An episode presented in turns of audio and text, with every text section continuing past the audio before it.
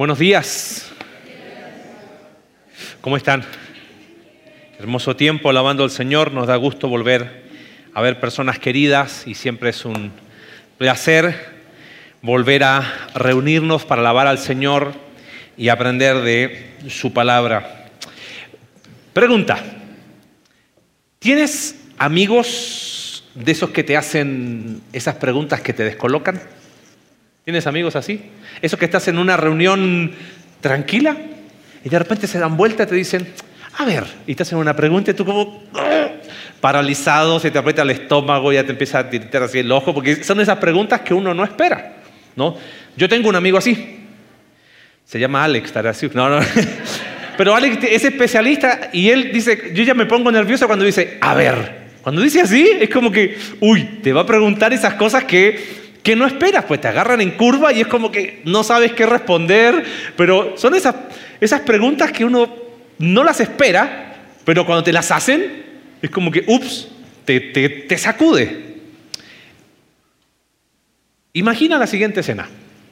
Está Jesús con sus discípulos.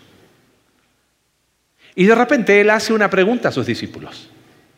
Le dice, ¿qué piensan las personas acerca de mí? Pregunta sencilla.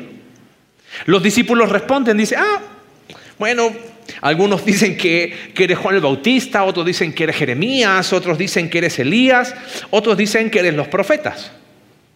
Lo interesante es que esa respuesta revela que la gente veía en Jesús a alguien vinculado con las promesas del Antiguo Testamento. Era, es como que este es un, un nuevo profeta o un gran profeta con el espíritu de los antiguos profetas. Pero de repente Jesús gira a sus discípulos y hace esas preguntas de esos amigos que cuando las hacen nos ponen, nos descolocan o que son, llegan a tan profundo que sacuden. No permiten una respuesta eh, correcta en el sentido de respuesta esperada. Jesús gira y en el capítulo 16 de Mateo, versículo 15, le pregunta a los discípulos, ¿y ustedes? ¿Quién dicen que yo, que soy yo? ¿Y ustedes? ¿Quién dicen que soy yo? ¿Qué pregunta, no? Si las preguntas de Alex cuando dice, a ver, me pone nervioso, ni me imagino la pregunta de Jesús, mirándote a los ojos y preguntándote, ¿y tú? ¿Quién dices que soy yo? Esta pregunta marca un, un clímax en este Evangelio. Porque Jesús va directo al grupo de sus discípulos y hace una pregunta que revela mucho del corazón. Y creo que de alguna manera es la pregunta que tenemos que responder nosotros. ¿Qué habrías contestado?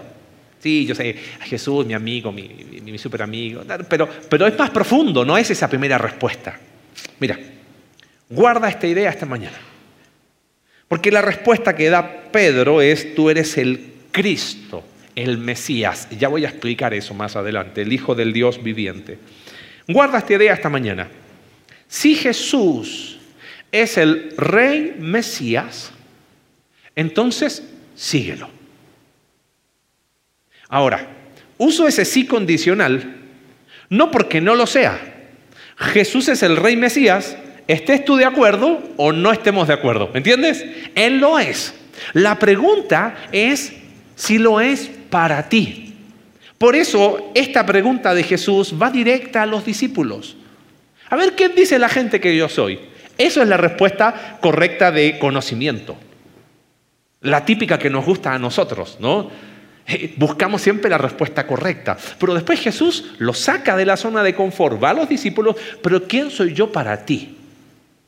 Eso no tiene respuesta, entre comillas, correcta, ¿entiendes? Tiene que ver con algo profundo del corazón. Si Jesús es el rey Mesías, entonces síguelo. Ahora, cuando hablo de seguirle, Uso seguirle como sinónimo de crecimiento. Si Jesús es el Rey Mesías, entonces crece espiritualmente como sinónimo de compromiso, de ser parte, de vivir sin temas, eh, sin resolver, de transitar el camino de transformación.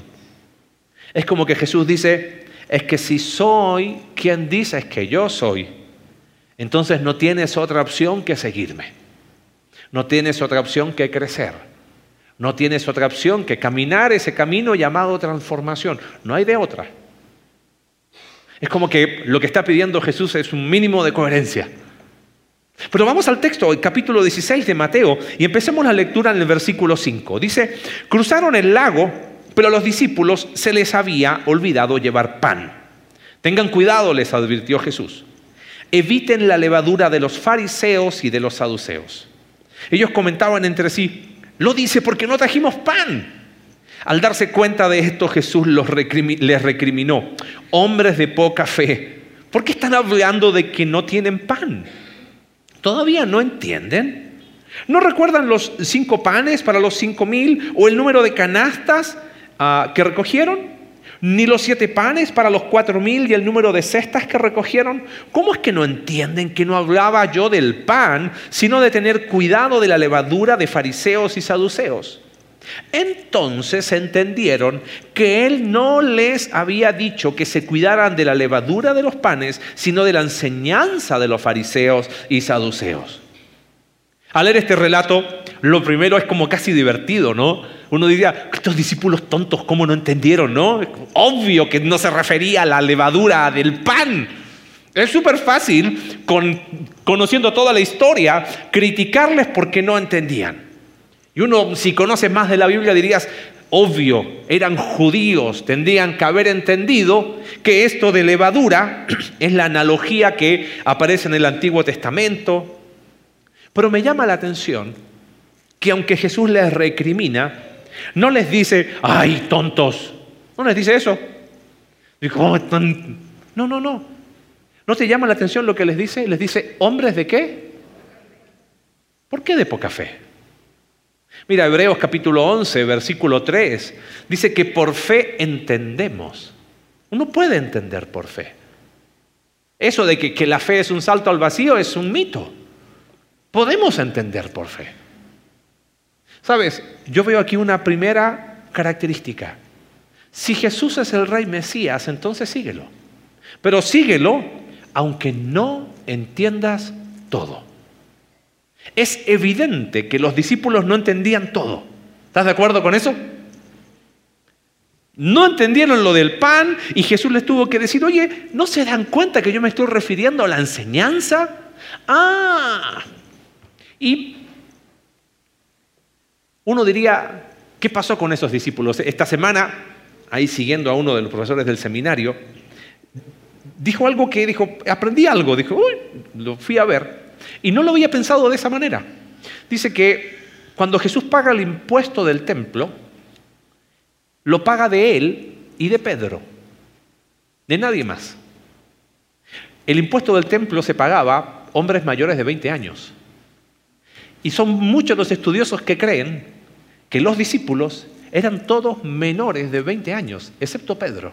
O sea, personas jóvenes como nosotros, ¿no? ¿Qué esperabas con jovencitos así? ¿Que entendieran todo? Pero ¿sabes qué virtud veo en ellos?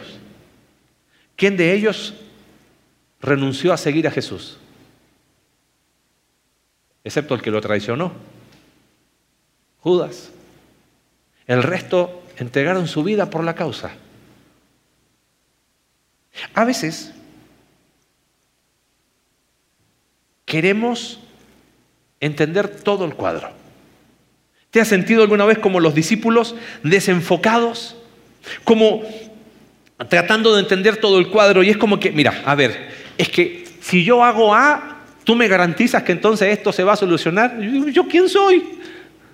Y si hago paso uno, dos y tres, las cosas se van a arreglar en mi matrimonio, en mi relación con mis padres, en mi trabajo. Yo qué sé. Ay, no puedo entender, no entiendo. Entonces, ¿sabes qué? Ahí quedó. Y no le sigo. Dijimos seguirle sinónimo de crecimiento, sinónimo de avanzar, de transitar el camino de transformación. Bueno, pero si, que, si, enfrento esto, ¿cómo, van a ser las cosas? y queremos entender todo el cuadro, y como no entendemos todo el cuadro, nos paralizamos y no avanzamos. Pero si Jesús es el rey Mesías, la única opción que tenemos es seguirle. Y seguirle aunque no entendamos todo. Me encanta la forma amorosa de Jesús, porque está bien, los recrimina, pero los dice, hey hombres, hombres de poca fe. De alguna manera siento que las palabras de Jesús suenan hoy, hombre, mujer de poca fe. Confía en mí aunque no entiendas todo. No, mira, cuando yo entienda todo y todo quede cuadrado, entonces le voy a seguir. Uf, se te va a ir la vida.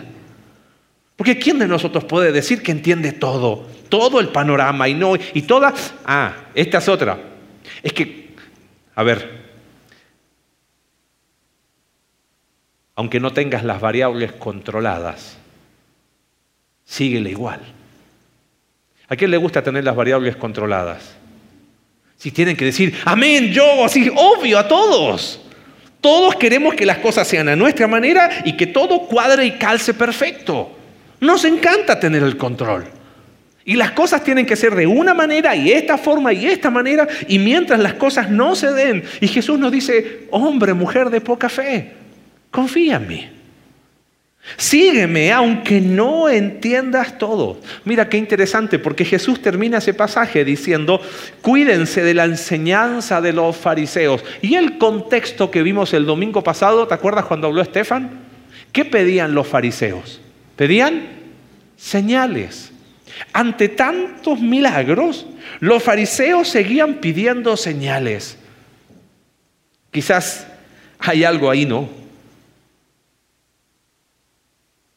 No entiendo, pero dame una señal. El otro día vi una historia que decía, Señor, mándame una señal. Y apareció un, relámpago así, mándame otra que el trueno no me dejó escuchar. No, es como que quieres, ¿no?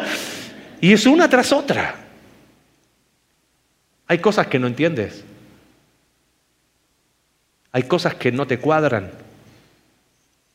¿Qué vas a hacer? Quedarte esperado hasta que todo esté cuadradito y ahí empezar a seguir a Jesús si Él es el Rey Mesías, ¿sabes qué? Síguele. Síguele aunque no entiendas todo. Sigamos avanzando en el pasaje. Porque llega al versículo 13, dice, cuando llegó a la región de Cesarea de Filipo, Jesús preguntó a sus discípulos, ¿quién dice la gente que es el Hijo del Hombre? Es, es interesante porque estamos en Cesarea de Filipo, es una zona al norte de Israel. Y este lugar era famoso en, tiempos del Antiguo Testamento porque era el lugar del culto a Baal. Después se transformó en el lugar del culto al dios Pan, que era un dios griego, de los pastores, de los rebaños, de la fertilidad y de la masculinidad femenina. Ahí está el lugar. Gracias. Ese es el lugar. Y estaba lleno de inscripciones. No quiero hacer una analogía burda, pero es como a un lugar donde un cristiano no iría, sería un altar de la Santa Muerte. Bueno, algo parecido Jesús fue con sus discípulos. Y ahí les preguntó, está yendo a un lugar de mucha tensión espiritual. Y les pregunta, dicen, la gente piensa esto, y después pregunta, ¿no? ¿Y quién dicen que soy yo? mira la respuesta de Pedro. Tú eres el Cristo, el Hijo del Dios viviente. Después dice, dichoso Simón, vamos a ver eso después, y que tú eres Pedro y sobre esta roca, y ahí los católicos, ¿eh, ves? Pedro es el primer papa y es la piedra fundamental de la iglesia. Y los que no son católicos que dicen, no, mentira, Pedro no fue así. Mira, eh, discutir tanto se ha perdido la esencia de este pasaje. Obviamente Jesús no está colocando a Pedro como fundamentos y versículos después le dice, quítate delante de mí, Satanás. Fue duro con el mismo Pedro. ¿Qué fundamento hubiese puesto? Pero por otro lado, Pedro tuvo un, rol clave en el inicio de la iglesia, como vamos a ver después. Pero quiero que te quedes con la respuesta de Pedro. Tú eres el Cristo. Si tuviésemos que traducir esa palabra, tendríamos que decir, tú eres el Mesías. Cristo es un título, es como Apocalipsis. Apocalipsis es una palabra griega, tendría que traducirse revelación. Bueno, Cristo, como ya la latinizamos tanto, pero sería, tú eres el Mesías, el Hijo de Dios. Para nosotros Mesías es una palabra como, ah, ¿y? Pero para entender el peso de esa palabra tenemos que ponernos en los zapatos de un judío. ¿Qué implicaba para un judío decir, tú eres el Mesías? Tú eres el cumplimiento de promesas que tienen miles de años que estamos esperando. Tú prometiste a Abraham algo. Tú prometiste a David. Cuando Pedro dice, tú eres el Mesías, le está diciendo, tú eres el cumplimiento de todo esto. De alguna manera, Pedro le está diciendo a Jesús, tú eres a quien hemos estado qué? Esperando. Decirle, tú eres el Mesías. Le está diciendo, tú eres nuestra esperanza. ¿Sabes? Síguelo no solamente aunque no entiendas todo, sino síguelo por quien es. Si yo te pregunto, ¿quién es Jesús para ti? Sí, mi amigo, todo lo que tú quieras, pero la respuesta más común sería, Jesús es mi Salvador, ¿qué? Personal. ¿Estás de acuerdo con eso? Y no es una respuesta mala. Jesús, para los que han creído en Él como su único Salvador, Jesús es mi Salvador personal. Pregunta, ¿Dónde está el énfasis cuando yo digo Jesús es mi Salvador personal? En mí. Y todo entonces se reduce a que yo soy el centro del universo y Jesús, como me vio tan bonito y tan bueno, vino a salvarme a quién? A mí. No digo que está mal el título, solo que revela algo. A veces seguimos a Jesús por razones incorrectas. Porque Él es el que me va a solucionar mis problemas. Porque Él es el que va a arreglar esto. Sigo a Jesús porque tengo la esperanza de que las cosas mejoren en mi matrimonio, en mi familia, mi economía, lo que tú quieras, lo que Alex nos habló varios domingos atrás de esos, esas expectativas irreales que hacemos de Jesús. Creo que la respuesta, mi Salvador personal, no está mal pero hemos despojado a Jesús de su carácter mesiánico. ¿Sabes qué implica decir que Él es el Mesías? Estoy diciendo, Él es mi esperanza, Él es nuestra esperanza y Él es la única esperanza de quién? Del mundo. Por eso anunciamos que solo en Cristo hay salvación. Por eso decimos que Cristo es la esperanza para este mundo. Porque sin Cristo, ¿qué esperanza podemos ofrecer? De una vida de echarle ganas, de, no, mira, ven a la iglesia los domingos, pórtate bien y todo se va a arreglar. ¿Qué es eso? Él es el Mesías. Es la esperanza, es el, es el fin, es el clímax de la historia misma. No se trata tanto de mí. Me, me, hice, me hice la siguiente pregunta. ¿Qué si dejara de hacer todo lo que hago relacionado con mi vida cristiana. En mi caso, dejaría de trabajar como pastor. Eh, en tu caso a lo mejor dirías, bueno, si eres del equipo de anfitriones, si eres del equipo de alabanza, dejarías eso, dejas todo lo que haces para Dios. ¿Quién sería Jesús para ti? Y me hice la pregunta, ¿quién sería Jesús para mí? ¿Lo seguiría igual? Si te dijeran que nada va a cambiar de los problemas que estás enfrentando hoy. Sí, vas a ser transformado en la imagen del Hijo, pero hay cosas que no van a cambiar. ¿Le seguiría igual? ¿No será que lo estoy siguiendo por quien me gustaría que fuese? y no por quién es. Él es nuestra esperanza. Y es la única esperanza para este mundo. Eso es lo que entendió Pedro. Y por eso empezó a seguirle. Síguelo. Si Él es el rey Mesías, síguelo. Síguelo aunque no entiendas todo. Si esperas, no, pero que yo quiero que Él venga y me explique por qué. Mira, hay cosas que, que quizás van a llevar años de entender. Pero síguelo, crece, avanza, comprométete, involucra, se parte. No solo síguelo aunque no entiendas todo, síguelo por quién es. Es el Mesías, es nuestra esperanza. Si Él es mi esperanza, ¿qué más? Eso a mí me anima profundamente mi corazón. Pero sigamos leyendo.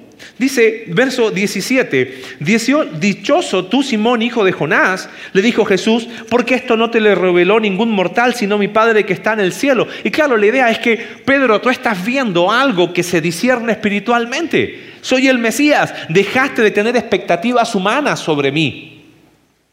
Yo te digo que tú eres Pedro y sobre esta piedra edificaré mi iglesia. Las puertas del reino de la muerte no prevalecerán contra ella. La iglesia anuncia que la muerte ya no tiene la última palabra porque nuestro Señor resucitó. Verso 19 le dice a Pedro, te daré las llaves del reino de los cielos y lo que ates en la tierra será atado en los cielos y lo que desates en la tierra será desatado en los cielos. Algunos toman ese versículo y dicen, bueno, yo ato Señor aquí en la tierra para que se ate. No, nada que ver, ¿eh? No es, no es eso, no es un conjuro esto. Le está diciendo a Pedro, y tú no eres Pedro. Tampoco es la idea para que, ah, por eso Pedro está en la entrada del cielo en las nubes con ese manojo de llaves, para que cuando tú digas, Alejandro, uy, Alejandro Izquierdo, no está su llave. No, no, no es para eso. ¿Qué es la idea esta? ¿Quién abre las puertas a través de la predicación del Evangelio en el libro de Hechos? Pedro. Pedro predica a judíos, Pedro predica a samaritanos, Pedro predica a gentiles, Hechos capítulo 10. Él va explicando que el Evangelio es para todo aquel que cree. Él abrió las puertas, es un lenguaje metafórico, así que si te desilusiona que no te vas a encontrar a, a San Pedro con las llaves en el cielo, pues no te lo vas a encontrar. Pero hay algo que quiero que pongamos énfasis, porque Jesús dice, yo te digo que tú eres Pedro, tú me vas a seguir, y sobre esta roca edificaré mi iglesia. Quiero hacer una mención muy puntual aquí. En algunas tradiciones judías, el templo de Jerusalén era el lugar donde cielo y tierra se unían. Por eso los judíos estaban tan obsesionados con la idea del templo y siguen hasta hoy muchos de ellos. Lo interesante es que este rey Mesías no dice yo voy a edificar un templo real. Tampoco dice que va a edificar una ciudad real. ¿Qué es lo que va a construir este rey Mesías? Una comunidad. ¿Cómo se llama esa comunidad? Iglesia. Y creo que el punto es súper claro aquí. Si vas a creer en Jesús como el Rey Mesías, síguelo con su iglesia. Síguelo con su iglesia. Porque el Mesías dice, yo soy el Rey Mesías, soy la esperanza. ¿No entiendes todo? Sígueme. Sígueme por quien yo soy, pero sígueme con mi iglesia, lo que empieza a construir este rey Mesías es una comunidad. Esta es la primera mención de la palabra iglesia. Para ellos tiene que haber sonado, a ver, espérame, ¿qué es esto? Era una palabra común, asamblea, eso significa iglesia. Pero el, el paso del tiempo le fue dando una connotación distinta. Iglesia es la comunidad del rey, donde no hay judío, griego, donde no hay esclavo gentil, donde los súbditos leales del rey, que creen en este rey Mesías, empiezan a ser transformados y le anuncian al mundo que en Cristo hay salvación. Hay una idea pseudo intelectual que he escuchado mucho y hasta como que las personas cambian la voz. Yo creo en Jesús, pero no creo en la iglesia. Suena como, wow, qué intelectual, ¿no? Sí, yo creo en Jesús, obvio, y no creo en la iglesia porque la iglesia no me salva. Pero lo que vemos a la luz de este pasaje es que la iglesia es inseparable del rey Mesías. Por eso, no debería haber lugar para expresiones del tipo, no me siento parte de la iglesia. ¿Lo has dicho o lo has pensado alguna vez?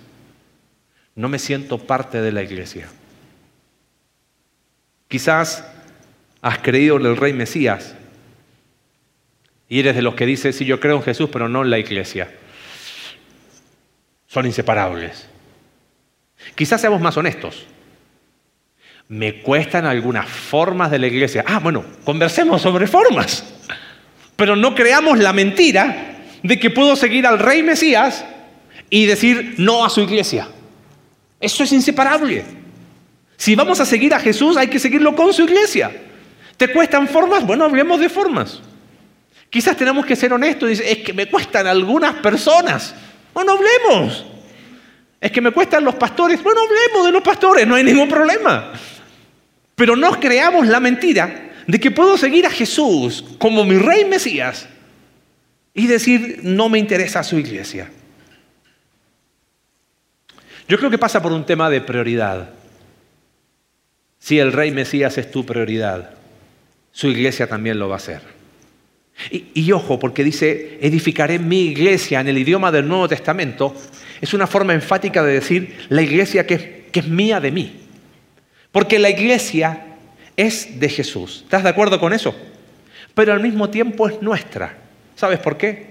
Porque Dios nos dio a todos los que estamos acá la mayordomía de su iglesia local aquí en Avenida Miguel Hidalgo, número 62. Muy bien, Plaza Pirámide, el pueblito, corregidora, Querétaro, código postal 76900. Esta es tu iglesia. Abrázala. Pero nunca más digas, no me siento parte de la iglesia. Porque si dices eso, estás rechazando al rey Mesías. A lo mejor necesitamos crecer, quizás. A lo mejor necesito involucrarme más, probablemente. Quizás hay que tener conversaciones, tengámosla. Pero no creamos la falacia de que yo creo en Jesús, pero no en su iglesia.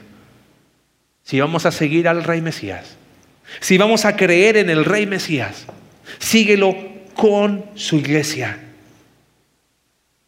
Y yo agradezco a Dios porque si algo hemos podido ver en estos años, es que Dios nos ha regalado personas que han amado a Cristo y a su iglesia. Y somos bendecidos por personas como ustedes. Pero quiero animar quizás al, que todavía está ahí como, oh, abracemos lo que Dios nos ha dado. Es nuestro. Cuidémoslo. No es de nadie más que no sea nuestro. Así que vamos a sumarnos. Cada uno desde donde puede porque es la iglesia de Él, pero al mismo tiempo es de todos y cada uno de nosotros. Seguimos leyendo en el pasaje. Síguelo, aunque no entienda todo, síguelo por quién es, síguelo con su iglesia, pero mira lo que pasa ahora.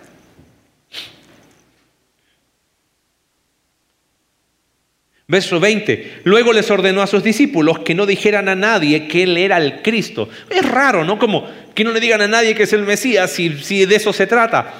Resulta, y lo digo porque con eso quiero terminar, los judíos tenían una expectativa mesiánica. ¿Ellos qué esperaban? Esperaban un rey Mesías que llegara a derrocar al imperio romano, que reconstruyera el templo como eran los tiempos de Salomón, porque el que tenía en Herodes había metido mano, que se pusiera a ese rey y que trajera su ejército para poner todo en orden. Pero el Mesías que estaba llegando había nacido en un pueblito en Belén, había crecido en un lugar insignificante llamado Nazaret. Su trono fue una cruz y su ejército es la iglesia. Entonces, había muchas personas que seguían a Jesús, pero de forma distorsionada, más por la expectativa propia que por quién Él era. Por eso Jesús dice, no digan, porque quien me va a reconocer como Mesías es los que creen en mí. Y sigue avanzando el relato. Desde entonces, dice, comenzó Jesús a advertir a sus discípulos que tenía que ir a Jerusalén y sufrir muchas cosas a manos de los ancianos, de los jefes de los sacerdotes, de los maestros de la ley, y que era necesario que lo mataran y que al tercer día resucitara. Verso 22. Tomando aparte a Jesús, Pedro lo reprendió. No lo permita Dios, Señor. Eso nunca te va a acontecer.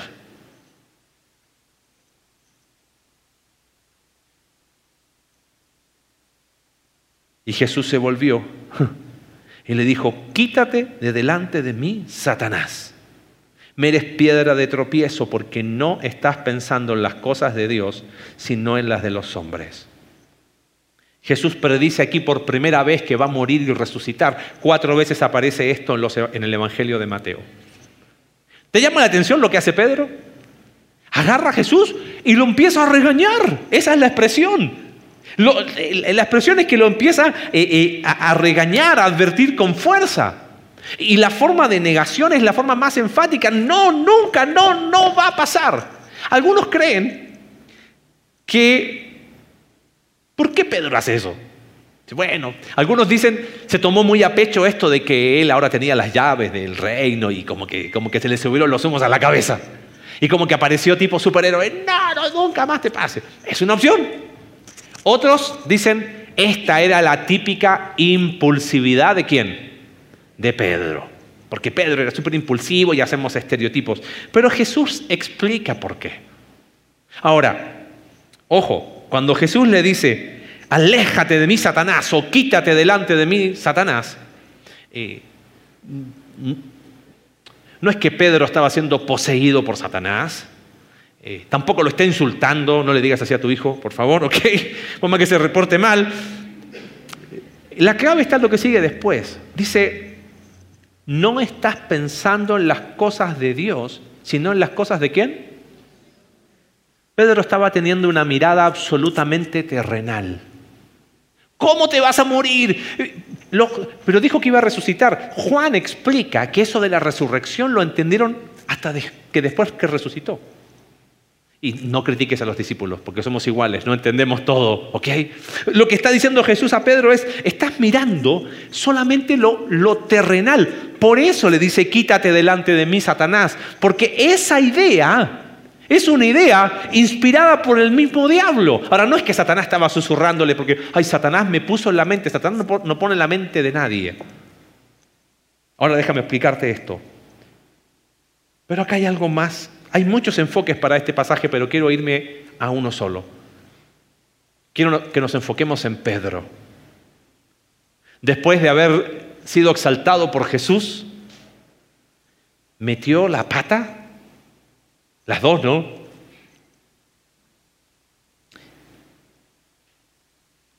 ¿Qué hubieras hecho tú en el lugar de Pedro?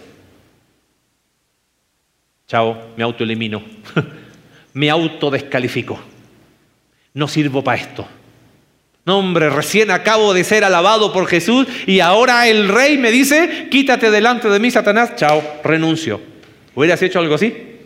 ¿Te hubieras autodescalificado? Yo sí. Si Jesús es el rey Mesías, síguelo aunque no entiendas todo, síguelo por quién es, síguelo con su iglesia pero sabes qué, síguelo a pesar de tus fracasos. Y creo que aquí hay algo muy medular. Porque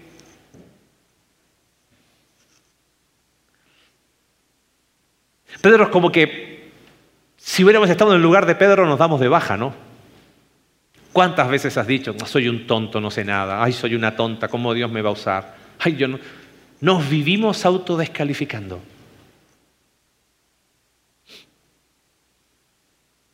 Es más, si estuviéramos con Pedro, le diríamos, Pedro, y no sabes la que se te viene más adelante, vas a negar a Jesús también. Imagínate.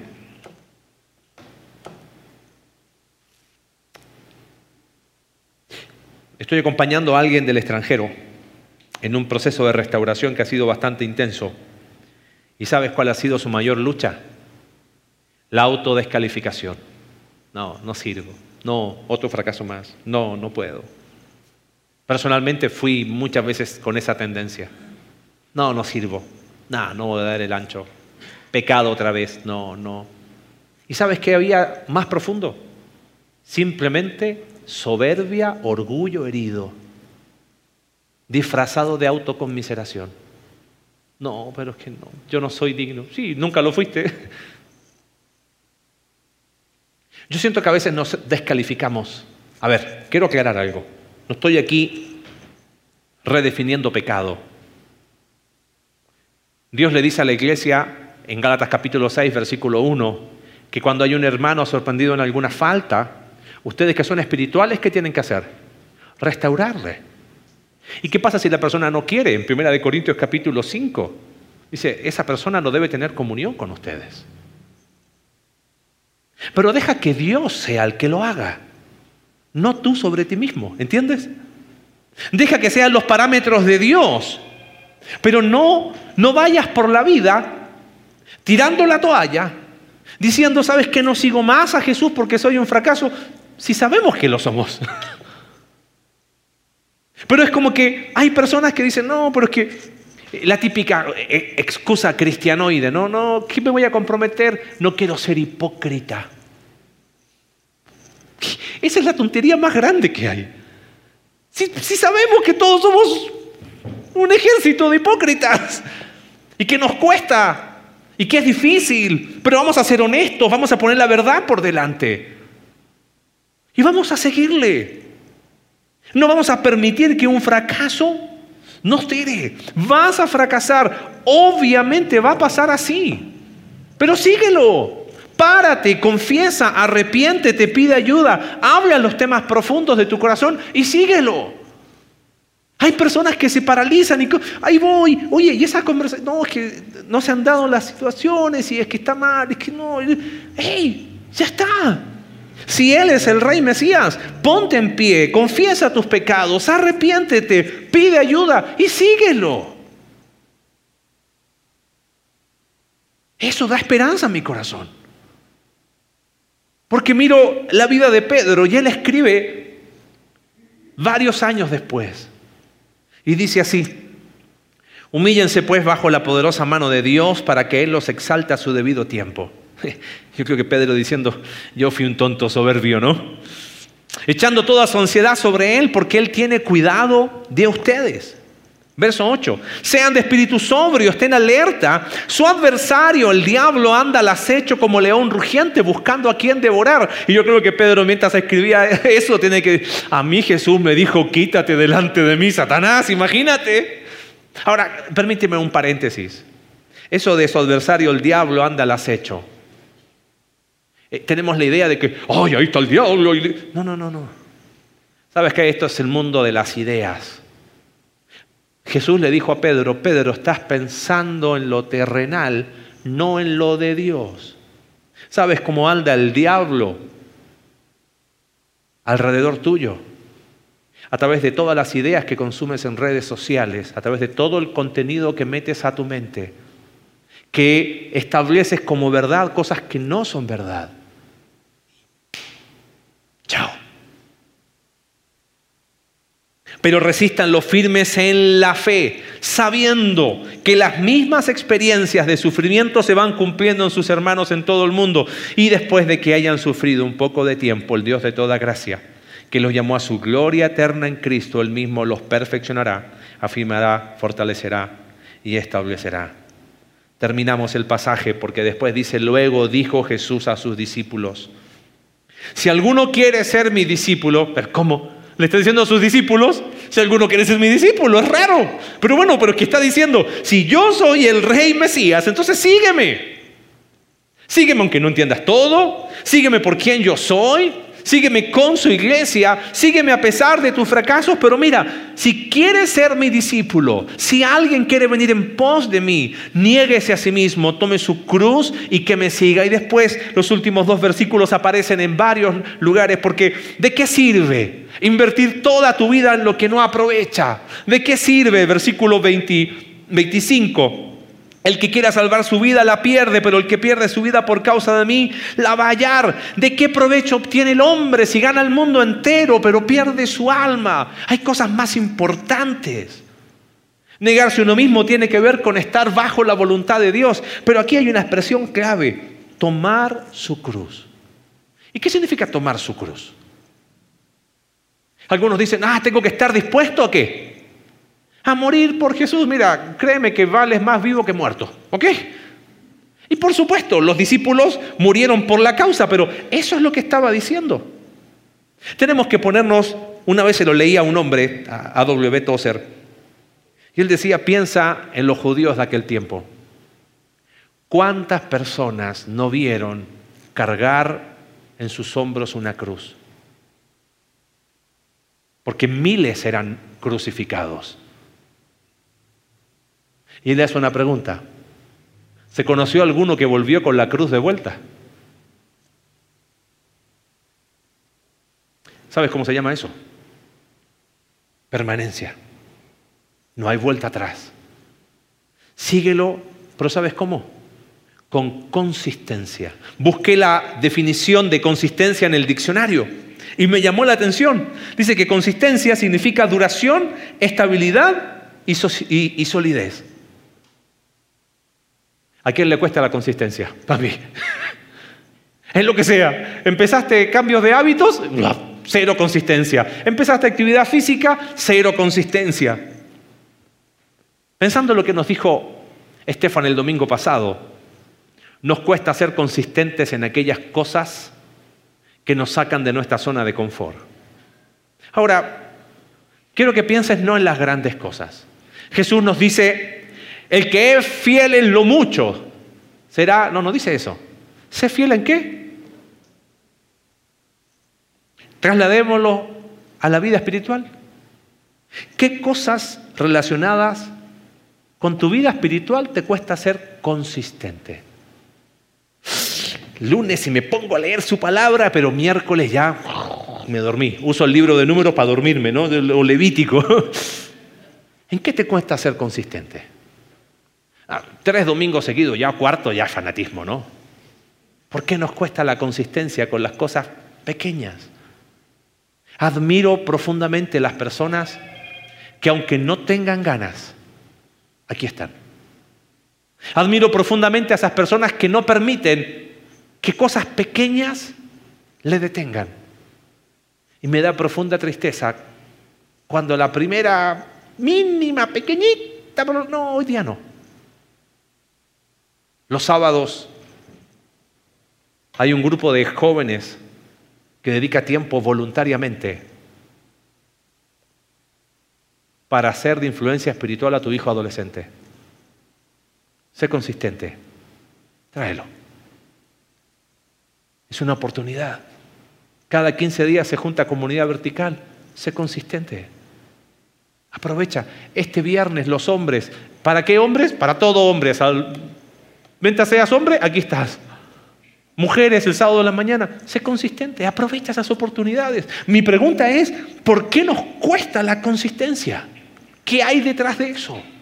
¿Qué narrativas, qué historias me voy contando? Yo siento que vamos creando una escala de valores propios con tal de no ser consistentes. No, lo que pasa es que siempre hay una razón, siempre va a haber una excusa.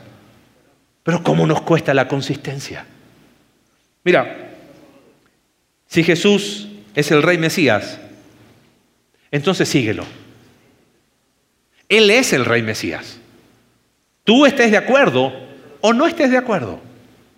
Pero si Él es el rey Mesías, síguelo.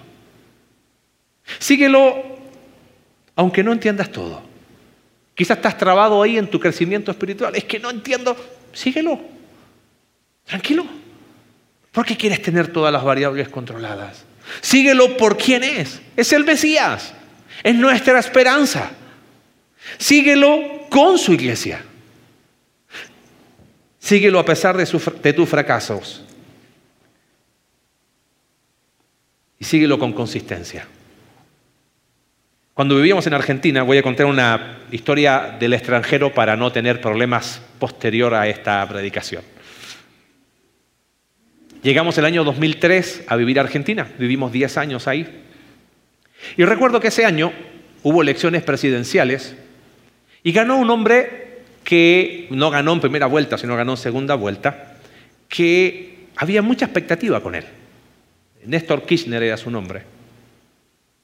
Y vimos todo el proceso político que vivió ese hombre y después su esposa. Hasta el día de hoy están todavía en el gobierno. Lamentablemente el país en Argentina, eh, amamos mucho a los amigos que tenemos allá, está como está, producto de las políticas que había ahí. Pero ¿sabes qué me llamó la atención? Que había tanta expectativa puesta en este hombre que nunca lo había visto.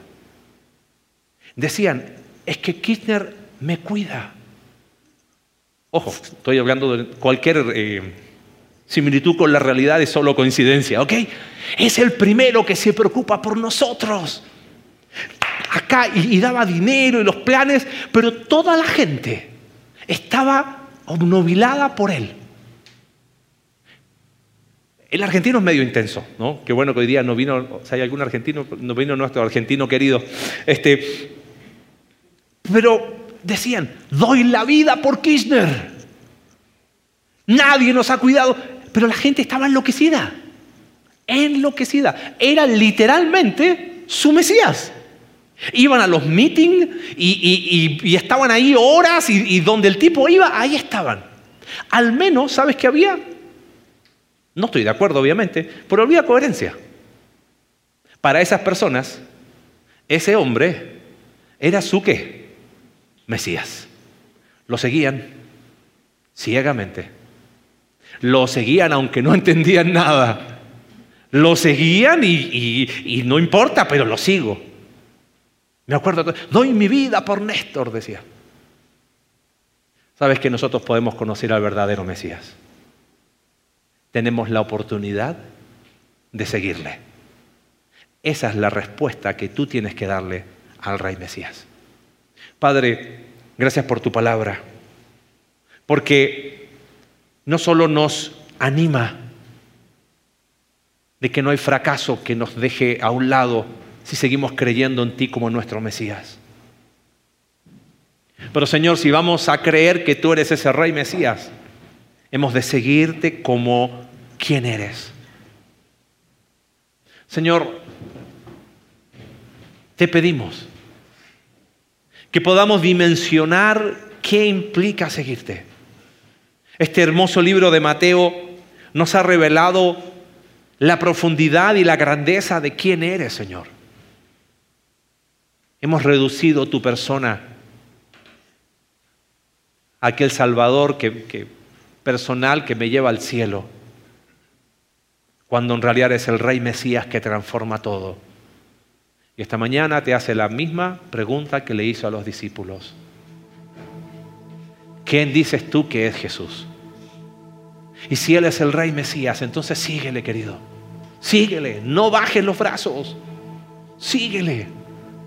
Vamos a alabar ahora al Señor y vamos a exaltar quién es Jesús. Que eso sea algo real en tu vida. Y quizás si no has tenido ese encuentro personal con Cristo, deja que Él sea tu Salvador y que sea el ser Rey Mesías que transforma tu vida. Oramos Dios en el nombre de Jesús. Amén.